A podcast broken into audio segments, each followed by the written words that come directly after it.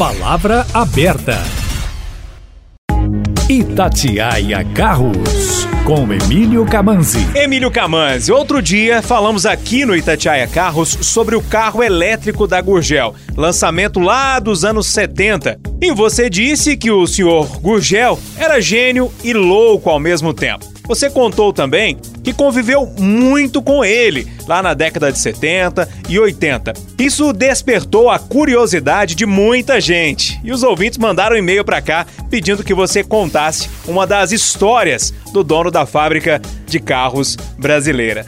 Boa tarde, Emílio. Boa tarde, Júnior, e a todos os ouvintes aqui na Itatiaia. É verdade, tem muitas histórias do Gurgel. Para começar, ele ficou conhecido só como Gurgel já que para lembrar o nome todo dele, João Augusto Conrado do Amaral Gurgel, não era fácil. Recordo de uma passagem com ele muito engraçada. A Volkswagen tinha organizado um grupo de concessionários e jornalistas para irem ver o Salão de Frankfurt na Alemanha e depois conhecer a matriz da marca em Wolfsburg. Acho que foi em 1975. E o Gurgel, que também era concessionário Volkswagen na época, estava na comitiva.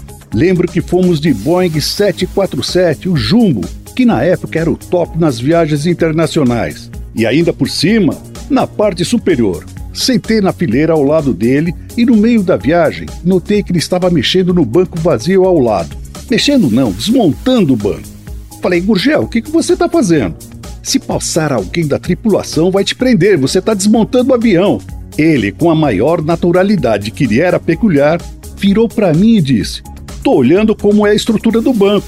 É que esse pessoal de aeronáutica é muito bom em fazer estruturas fortes e leves. Quem sabe eu acho alguma boa ideia aqui. Fica tranquilo, daqui a pouco monto tudo de novo.